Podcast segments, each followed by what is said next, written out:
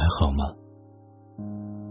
我是雨欣，与你同在的雨，星光的星。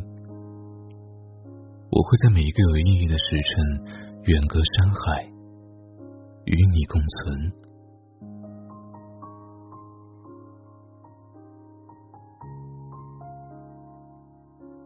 一个朋友喜欢骑行多年，有一次我问他。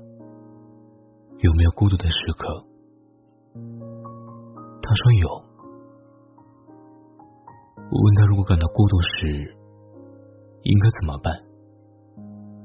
他说：抬头看看天空。很长一段时间，我对这个答案充满了疑问和好奇，直到后来。我把读书看作这片天空时，突然就懂了。大概每个人都有一些孤独的时刻，或是独自一人时感受到的形单影只，又或是在人群中感受到的格格不入。我们无一例外的要与孤独狭路相逢。或在某个瞬间，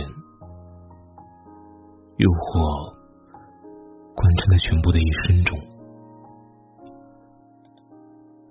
人们常常会把渴望被理解、被懂得、被认可的诉求和欲望当做是孤独，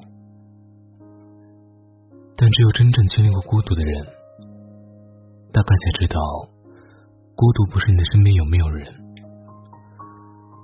而是，即便你被簇拥在聚光灯下，心里也明白，无论人潮再拥挤，最终我们也不过是遇见了自己。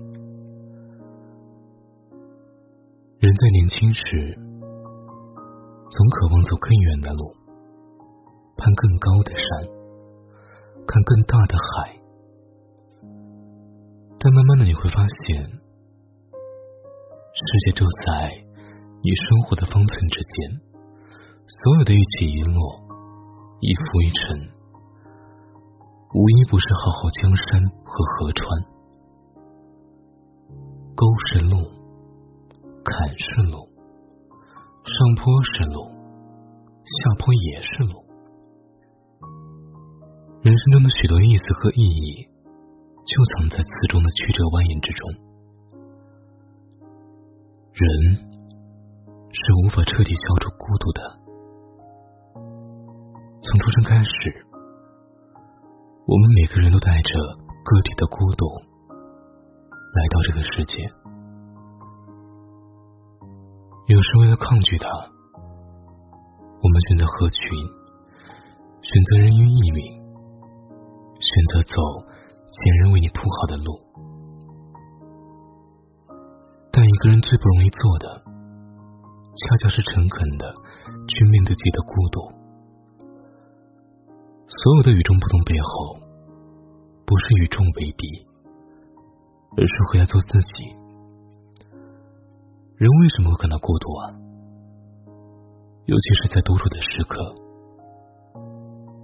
大概就是当你在人群中时，可以暂时淹没内心对自我的拷问；但当你独处时，你内心的声音会不断的逼问你，是不是在过自己想要的人生？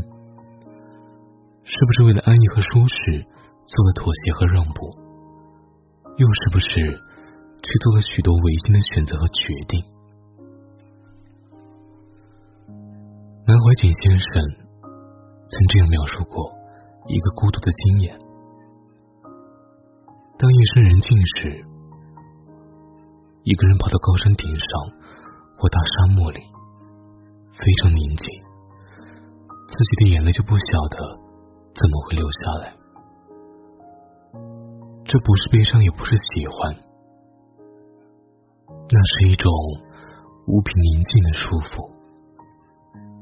身体的每一个部分都自然打开了，心里的痛苦烦恼什么都没有了。